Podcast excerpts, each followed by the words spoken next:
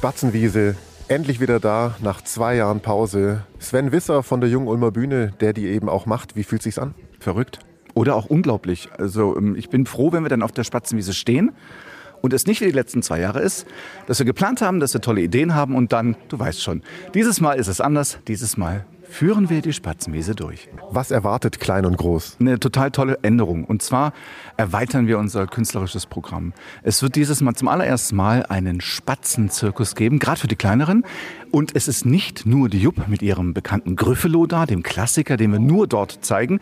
Nein, wir haben auch Gäste eingeladen. Wir haben Topolino dabei, wir haben Claudia Lemke mit dem Theater Mücke dabei, wir haben Kontiki dabei und wir sind sehr stolz und froh, dass wir das Programm erweitern können und die Leute noch mehr Vielfalt auf der Spatzenwiese erleben können. Das heißt, Highlights gibt's gar keine, alles ist ein Highlight, oder? Äh, Parolo, das weißt du doch. Alles ist ein Highlight. Die Spatzenwiese als solches.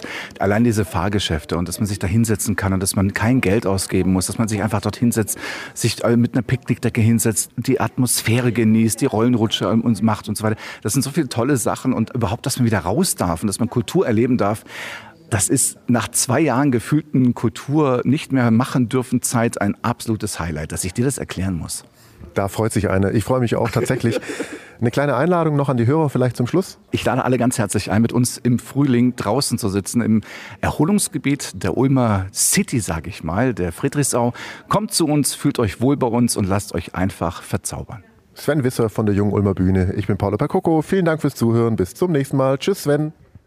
Tschüss. Entschuldigung, ich dachte, wir sind schon fertig. Nein, tschüss. Freue mich. Danke fürs Interview, Paolo. Donau 3 FM. Einfach gut informiert.